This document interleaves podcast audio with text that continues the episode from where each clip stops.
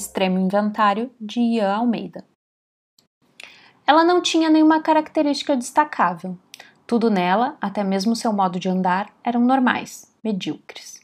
Se fosse um número, seria o zero, pois quando inserida em uma equação, não somava nem subtraía. Certo dia, uma de suas professoras a apresentou à turma como aluna nova.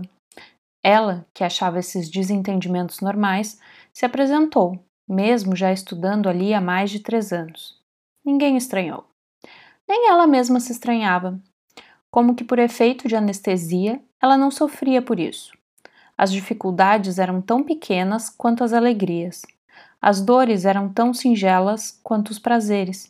Desse modo, pontualmente normal, como girar das agulhas de um relógio, ela levava a vida meio tranquila.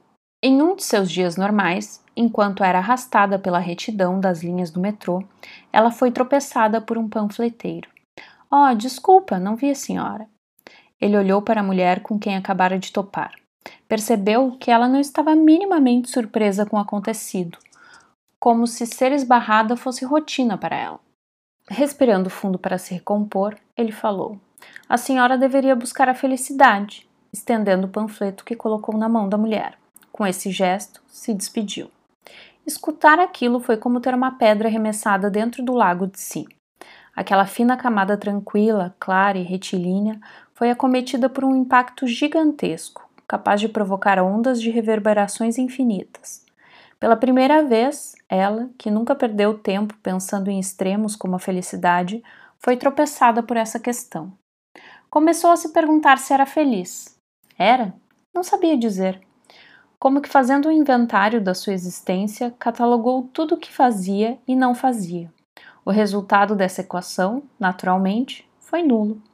Ela respirou fundo, muito rápido, como se tivesse pressa de se encher.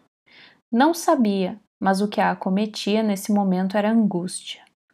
A dúvida, como aquelas visitas mal educadas, sempre traz acompanhantes indesejáveis. Ao se questionar a respeito da felicidade, outra coisa germinou nela: a tristeza. Como se provando do fruto proibido, ao ser tropeçada pelo panfleteiro, ela pela primeira vez se viu nua e julgada por algo maior que um Deus, ela mesma. Nesse desamparo, ela olhou para o panfleto. A propaganda, ao contrário da maquiagem que ela usava, era colorida e chamativa, o que guiou o seu olhar para a promessa. Transforme a sua vida para melhor, tenha a vida que você merece. Aquilo provocou nela um fulgor tão grande que a fez tremer de antecipação. Sem pensar, ela faltou ao emprego o que em si não era grande coisa, pois ninguém notaria a ausência dela. Chegando ao local indicado no anúncio, foi recebida por um homem que trajava uma indumentária esotérica, uma mistura de mago de festa de criança e roqueiro de festa adolescente. Ele abriu a porta e fez sinal para ela entrar na sala. O cômodo era iluminado por uma luz preguiçosa que ficava ainda mais fraca na presença de uma fumaça densa de cheiro agridoce que tomava conta do ambiente. No centro da mesa, uma esfera translúcida. Sente-se, ele disse com um movimento exagerado. Ela se sentou e foi sendo tomada por algo que substituiu a angústia, a esperança.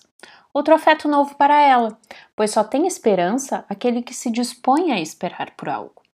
Posso ver, ele disse enquanto passava as mãos com gestos fluidos sobre a bola transparente, que você está muito triste. Ela saltou da cadeira ao notar o poder de adivinhação do homem. Também está surgindo a mim que você deseja acabar com essa tristeza. Ela olhou para a bola no centro da mesa e não viu nada. Constatando sua incapacidade, percebeu que tal poder só deveria ser destinado a seletos escolhidos. Novamente, ficou abismada pelo poder do mago emo. Eu posso mudar tudo isso, por um preço. O cômodo pareceu ficar ainda mais escuro. Estava disposta a realizar qualquer sacrifício. Viraria freira, abandonaria o emprego, faria jejum, subiria as escadas do seu prédio de cinco andares de joelhos. Enquanto ela pensava nos sacrifícios, um silêncio constrangedor tomou conta do ambiente. Parecia que os dois esperavam coisas diferentes. Dinheiro, ele interrompeu o silêncio.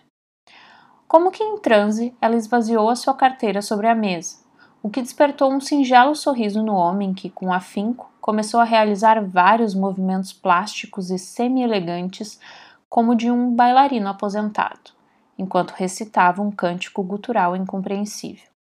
A fumaça foi envolvendo e abraçando o homem. A bola no centro da mesa começou a emitir uma luz intensa. Parecia que o cômodo estava vivo, pulsando. Ela passou a acreditar na possibilidade dessa coisa nova, a felicidade. Está feito, ele anunciou como um trovão. Você vai sair daqui e será tomada por uma alegria infinita. Sua vida nunca mais será a mesma. Você vai ser completamente arrebatada por uma grande surpresa. Será inacreditável, ele disse. Ela ficou muda de alegria. Chorando de agradecimento, saiu correndo dali. Ao tomar as ruas, o mundo pareceu outro para ela. As cores eram vibrantes, os sons da cidade chegavam aos seus ouvidos como uma sinfonia harmônica. Ela conseguia sentir o gosto das promessas do mago. Ela estava pura reconciliação com tudo. Tudo valia a pena. O seu ser leve, flutuando pelas ruas, repetia a si mesmo: como tudo vale a pena. Ela estava experimentando pela primeira vez um extremo. Ela estava ali, acontecida.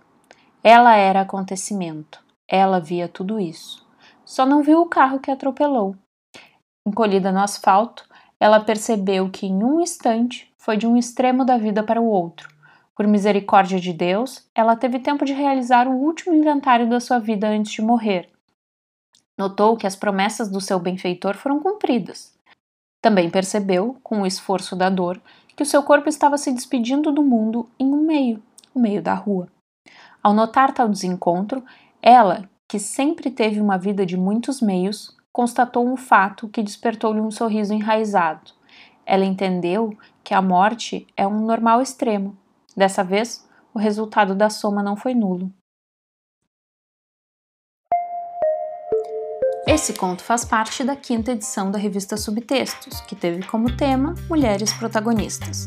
Se você quiser conhecer a revista e baixar para ler gratuitamente, você pode fazer isso em www.escritorbrasileiro.com.br/subtextos. Você pode também mandar o seu conto para nós.